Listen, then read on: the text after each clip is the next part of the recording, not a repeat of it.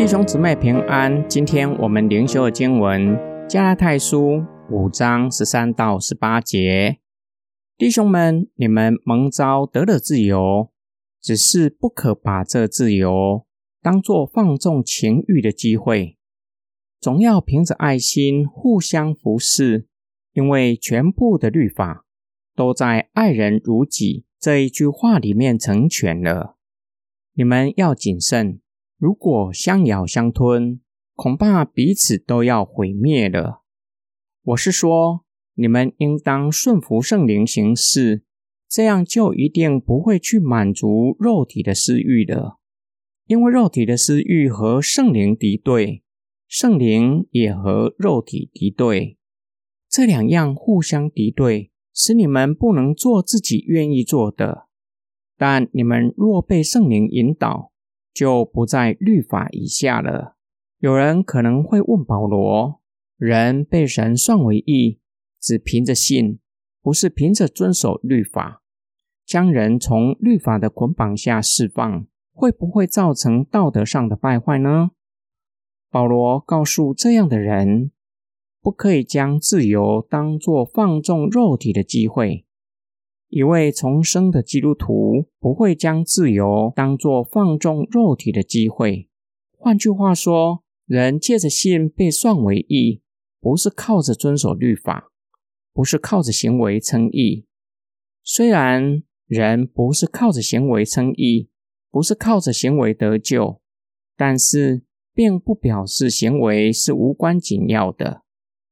保罗教导加拉太信徒。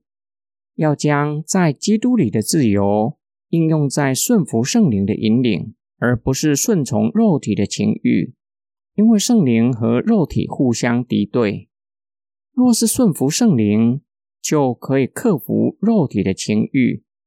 除此之外，保罗想要告诉加拉太教会内部那一些持守律法主义的犹太背景基督徒，保罗并没有反对律法。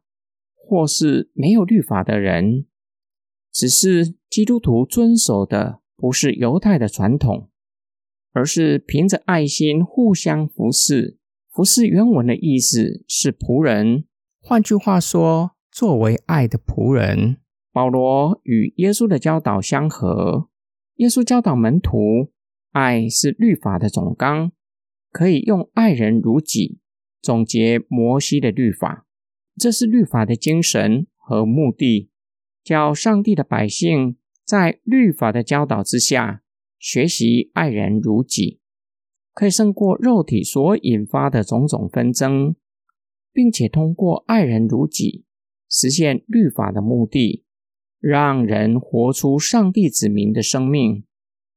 保罗要每一位基督徒明白，我们借着信领受救赎的恩典。